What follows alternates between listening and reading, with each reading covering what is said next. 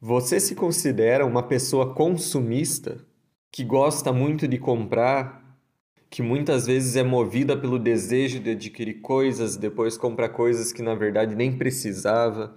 Ou você já passou pela experiência de querer muito comprar alguma coisa, de desejar muito algo e ocupar teus pensamentos com isso, mas não ter condições de comprar? Ou até mesmo comprar mesmo sem ter condições?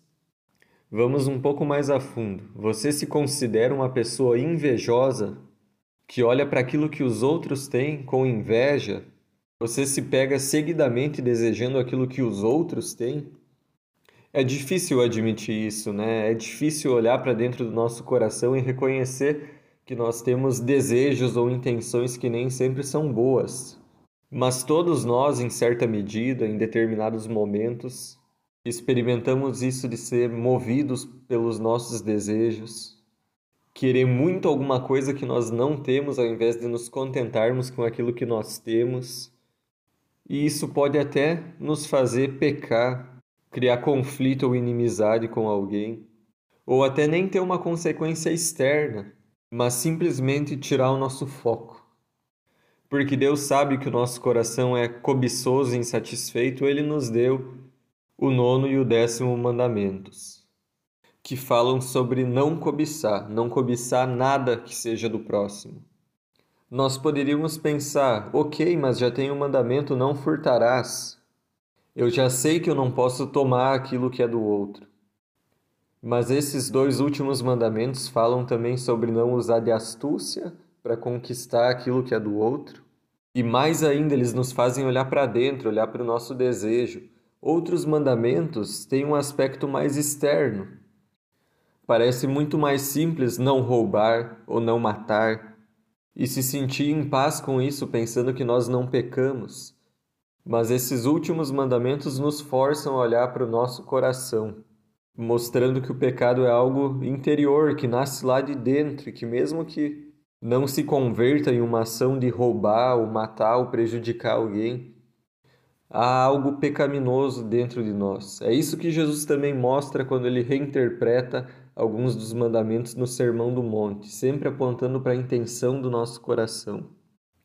Jesus quer nos livrar da escravidão, da insatisfação, de não estar contente com aquilo que se tem, de estar buscando sempre mais, sempre algo que não nos pertence, sempre algo que é do outro porque viver sempre pressionado pelos nossos desejos é sim uma escravidão.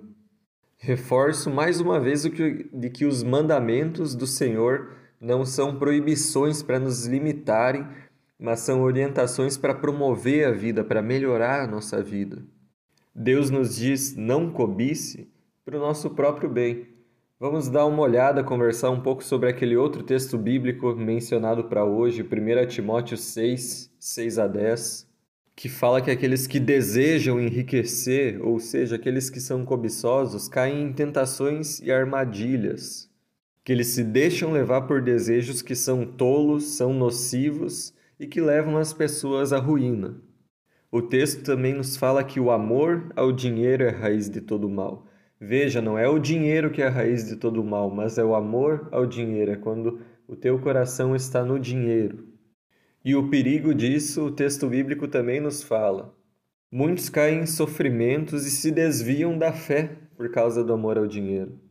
Deus não quer que nós nos desviemos da fé, que é a coisa mais importante da nossa vida. Ele não quer que nós percamos o foco correndo atrás de coisas que não têm valor eterno. Por isso o texto bíblico aponta para uma outra direção. Fala sobre satisfação, que a fé, a devoção acompanhada de contentamento, essa sim é a grande riqueza.